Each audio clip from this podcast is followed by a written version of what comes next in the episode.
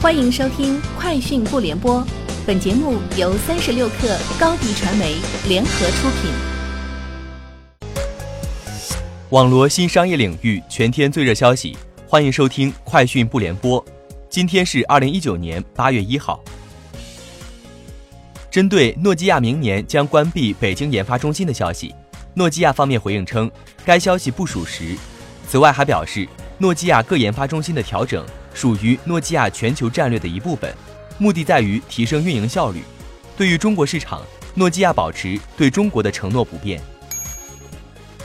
三十六氪获悉，微信公布了最新 UGC 违规色情低俗小程序专项清理情况，平台共计处理超一百个涉嫌 UGC 违规小程序账号，一千七百余个含色情低俗内容的小程序账号。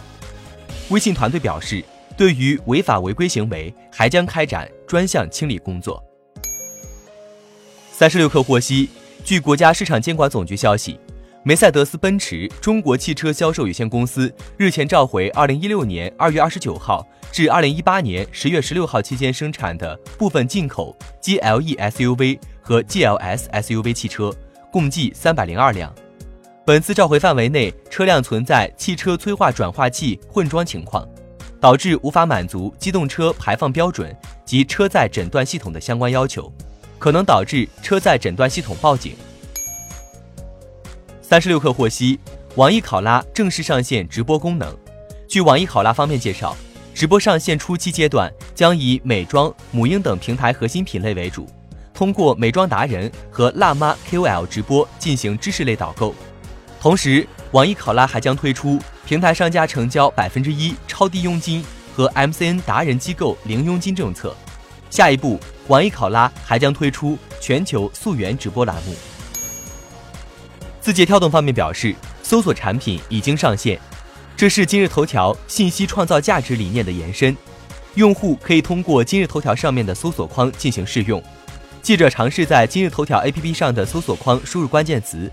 检索结果不再局限于今日头条内部内容信息，而是像一款搜索引擎一样出现各类站外链接。此前三月起，就有网友发现今日头条可以支持站外搜索。字节跳动当时回应称，搜索业务已经上线，产品还处于测试阶段。前 IBM 人力资源副总裁阿兰·瓦尔德周三在一桩年龄歧视诉讼中作证时称，为了吸引千禧一代。让公司看起来和亚马逊、谷歌一样酷、一样新潮。IBM 在过去几年炒掉的员工数量高达十万人。IBM 现在因为解雇老员工举措面临多起诉讼，包括在曼哈顿面临的一项集体诉讼，去年在加州、宾夕法尼亚州和德克萨斯州被提起的个人民事诉讼。清华大学施路平团队近日发布研究成果：类脑计算芯片天机芯。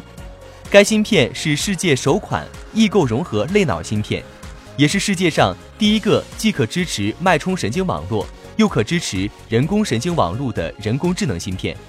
目前，该成果已在《自然》杂志作为封面文章发表，实现了中国在芯片和人工智能两大领域自然论文零的突破。